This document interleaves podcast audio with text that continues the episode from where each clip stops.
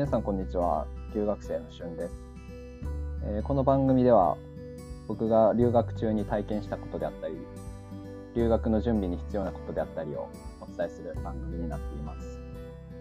えー、今日は最初の投稿ですので少し僕が、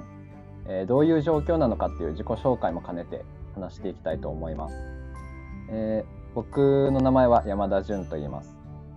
今現在オレゴン州というところに留学に来ていまして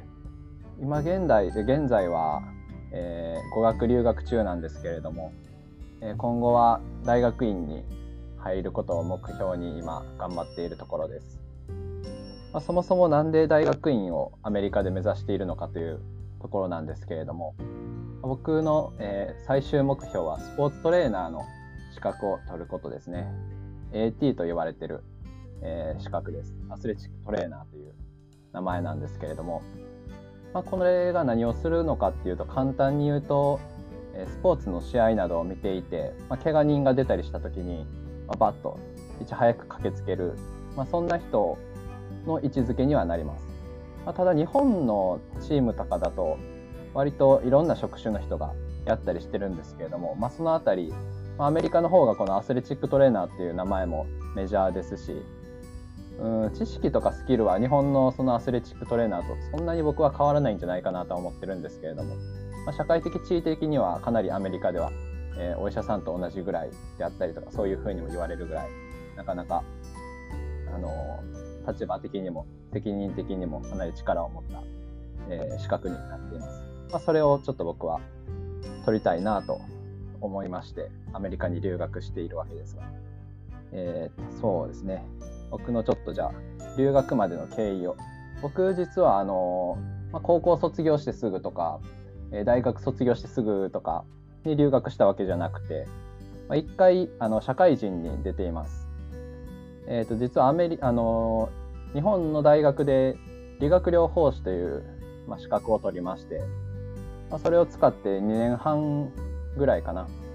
病院にしっかり勤務して理学療法士として働いていましたその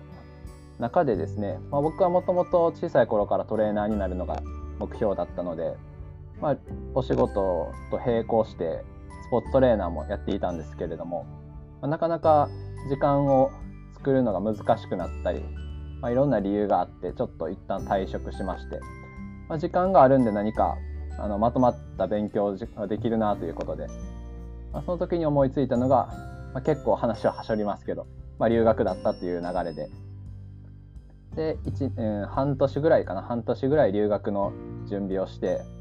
2020年の3月にこっちのアメリカにち